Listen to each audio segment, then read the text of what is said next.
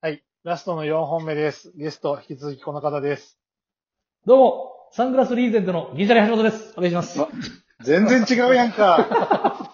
ちょっと、ちょっと復活させてください。違う感じが見たこと、見たことない。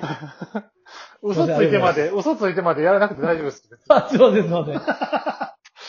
いやー、まああの、ちょっといろいろ話を聞いてきたんですけど、僕がね、ちょっとい聞いてみたいなと思ったのは、あの、うなぎくんって、はい。ちょっとこう、まあ天然っぽいというか、あはの、ボケやし、い。はい。変なこと言っても OK みたいな、はい。こう、現場とか、舞台上でもあると思うけど、橋本くんって絶対その、常識人というか、ちゃんとしたやつに見られると思うんですよ。いろんなとこで。なるほど。なんか、はいはいそういう、なんかとこで、こう、はいギャップとか感じたりしてないのかなっていう。ああ、そう、じ本来の自分とのああ違いなんそうですか。そうそうそうなんか、あれはありません。別になんか、あんまその、あんまそこ気にしてないですね。別に。あはい。その時々によって。もう、だからあんまこう、演演出しなくなりましたね。なんか自分を。あ。おうおうおうなんか、知らんかったら知らんかったで、お前、橋本そこ知っとかなあかんよってうなぎに突っ込まれてもしても別にいいし、みたいな。昔僕がたは、まにとんでもないこと言っても、マジかお前ってなってもいいんで、別に。おうおうは昔は気にしてたっていうこと？い。昔は、やっぱり、なんかこう、越見行為やと思ってたんで、ボケたりせずに、やっぱボケの人もボケて、突っ込め突っ込まないと、だから、情報の番組とかやったらボケが、ボケないと、うんうん。なかなか突っ込みって発動条件がないんですよね。うんうんうんうん。で、僕もふざけたらあかんみたいなのもやっぱ思ってた時はありましたけど、あでも一回なんか本当に、なんかロザンさんの宇治原さんに、あ。うん。なんかお前なんかその、なんか、そのなんか、たまたまなんか、いや、こっちや、今のこっちやろみたいな感じで、いや、今の絶対こうやろみたいな感じがうん怒ってる風やけど、オンエアになったんですよね。うんうんうんでそれがなんかおもろいなみたいになって、う。うんん。なんか橋本なんか裏で、もしかしたらロケ終わってなんか、もっとこうややろうやみたいな言ったりしてるんで、はい、たまに言ったりしてますって言ったら、もうそれ全部オンエア載せろって言って、おおもろそうやから、つって、結構うん喧嘩はおもろいみたいなこと言われてたんで、モーセンの西森さんとかにも。うん。うん。うんうんうん。なんかめっちゃおもろい漫才できてるやん思って覗いたら、喧嘩してたみたいな、ネタの。なるほど。そういうのがあったんで、なんか、だんだんカメラ待ってるうちうちに、その、こっちがもっとこうやっていうのをやると、やっぱ回ってるんで意識したんで、おもろく喧嘩するじゃないですか。ううんん。多少は。で、やっぱ、あの、サマーズさんとかの影響もあると思うんですけど、もう、ううんん。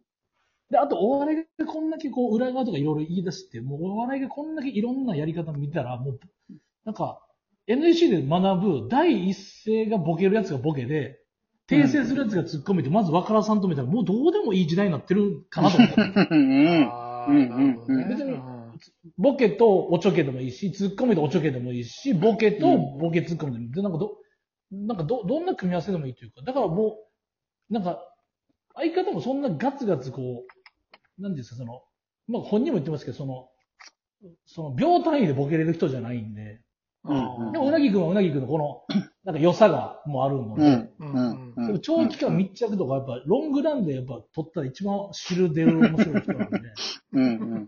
だからそ、うんそこでもテレビが、そこ多分、まだ分かってないところではあると、まあ、こちらも分からせないといけないっていう、こちらの努力不足ももちろんあるんですけど、あーなるだから、なんか、僕がだんだん、もっとボケてほしいっていうことを要求するんじゃなくて、僕がもう楽しくなればいいかと思って、僕もふざけたり思いついたりしたら、うん。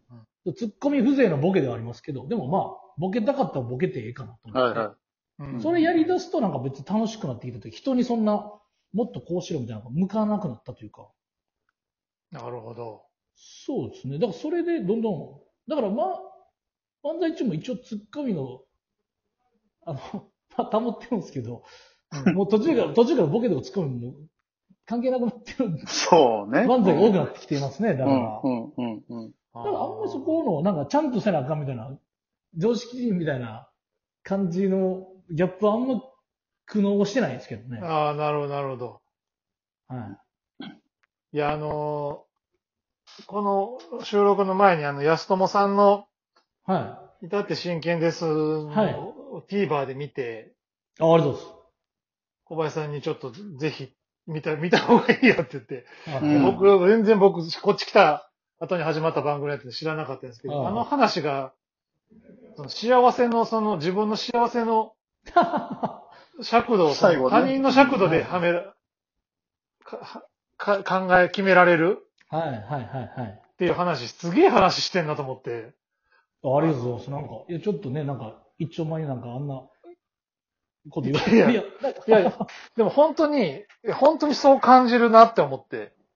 はい、はい。僕も思うし、でやっぱ年齢はあんのかなって。そうですね、テレビ作ってはる方もそこは多分あると思うんですけどね、視聴率なりなんかこうん。うん。の、なんかね、もっと、むそうですね、難しいとこではありますけど、なんか、いや、その、テレビの世界で言うと、それはもちろんヒット番組作って、はで、ね、その、有名な番組を手掛けたっていうのが一個の指標ではあるんですけど、い、はい。なんかもう、そ、それだけが指標じゃないというか、はい。別に。だからこのラジオもそう。一緒で、別に、はい。これやっても別に何のギャラもないし、もちろん。あの、はいないけど、単純にその、楽しいし、いろんな芸人さんとこんだけお笑いの話できるっていう。うん。そうですね。なんかライフワークというか、なんかお金じゃないというか、うん。うんなんかテレビとかこういうラジオとかも、なんか、10年後とか、今の中学生と高校生が、ああれなんか深夜で例えばめっちゃパーセント少なくて、うん。3ヶ月で終わっても、え、あれ、うんあれめっちゃおもろかったよな。え、お前あれ見てたんみたいな。あれおもろかったよなみたいな。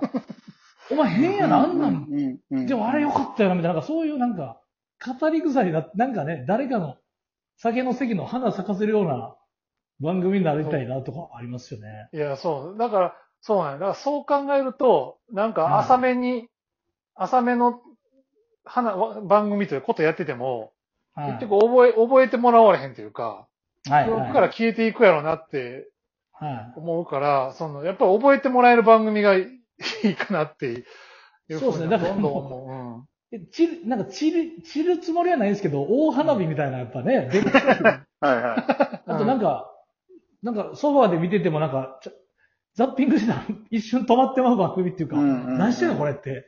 う。うんうんちょっとそこ、なんかね、面白い感じでいきたいですよね。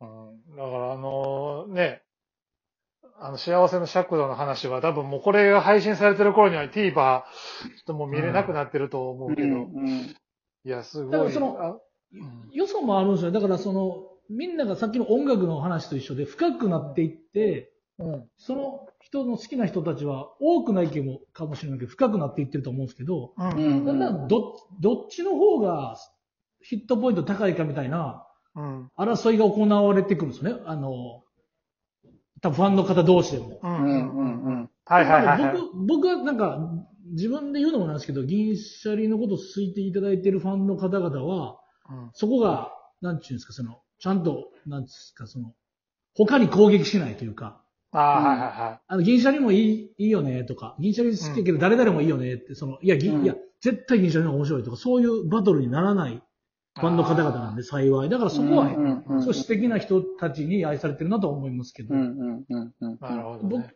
単独ライブとかでも、ツイッター僕やってないんで、うんうん相方ツイッターやってるんですけど、ツイッター見てきた人で手上がらないんですよ、あんまり。で、うんじゃあ僕のインスタ見てきた人、あんま手上がらないんですよ。うん。うんで、世の吉本のホームページ見た人、あんま手上がらないんですよ。うんどうやって来たんってなって、みんなどうやって単独を、ちゃんとお客さん入ってるんですけど、だうんうん。からなんかアナログで、なんかチケ、なんかその、たまたま、あ、銀シャリ漫才やってるんだったら行こう、みたいな。う。うんん思いつきでも何でもいいですし、なんかふんわりこう、頑張って探してくれて、みたいな。人でもいいですし、なんか常にチェックしてない人でも、なんか、そういう、なんていうんですか、その、ツイッター時代で面白かったとか、面白くなかったとか、まあどっちでもいいんですけど。その反応があるのも嬉しいですけど、なんかこう、うんただただ家でちゃんとテレビ見てとか、ライブ見て、うん。レポートとかしないけど、なんか楽しかったっていう人たちもちゃんと、目に見えない人たちのことを分かっとかないと、うん。なんか乗せられるものばっかりで一喜一憂してると、フォーム崩れるなって感じはあるのうで、ん。家見て、ゴールデンタイムとかで漫才見て楽しかったっつって、いう人たちをしっかりとこう、なんかこう見えない人たちをしっかりこう、うんうん愛したいなと思いました。愛されてる感じもします、すごいそういう人たちが。うん47都道府県ライブもちょっとそこと繋がってるのねだから。そうですね。だから実際生で見て好きになってくれる人を増やしたいなっていうのは。それとてもいいことよね。初めて見る人も多いでしょうしね、地方ならね。はい。やっぱで、そ、僕らきっかけで他の自分たちの好きな漫才師の人を見つけてもらってもでいいので、うん、うん。そうすれば、あとだんだん草サッカーとかみたいな感じで草漫才みたいなことがどんどんあっても、うん漫才、漫才を見る時代じゃなくても やる時代になってきても、うんそれがプロとかじゃなくても、YouTube に流すとかじゃなくても、なんか漫才ってなんか気楽にできる感覚でも追ってもらいたいなって感じもありますけどね。漫才人口が増えれば漫才見る人も増えるかなとか。はい、はい。はあ。社会人漫才王ってあるもんね、今ね。あ、そう、そう、うん素敵ですね。うんあめっちゃいいですそうね。。それをの知り合いのディレクターが出てるけど、すごい。なんかサラリーマンとやりながら、はい。やっぱやる、やってるっていう、やっぱそのお笑いのね、じ自由さみたいな、やっぱり喋ってるだけでいいっていう。喋るだけでいいっていう。うん天皇杯みたいな感じで、もう、FIFA みたいな感じで、あの、なんかみ、うん漫才のミファみたいなやつ作りたいですね。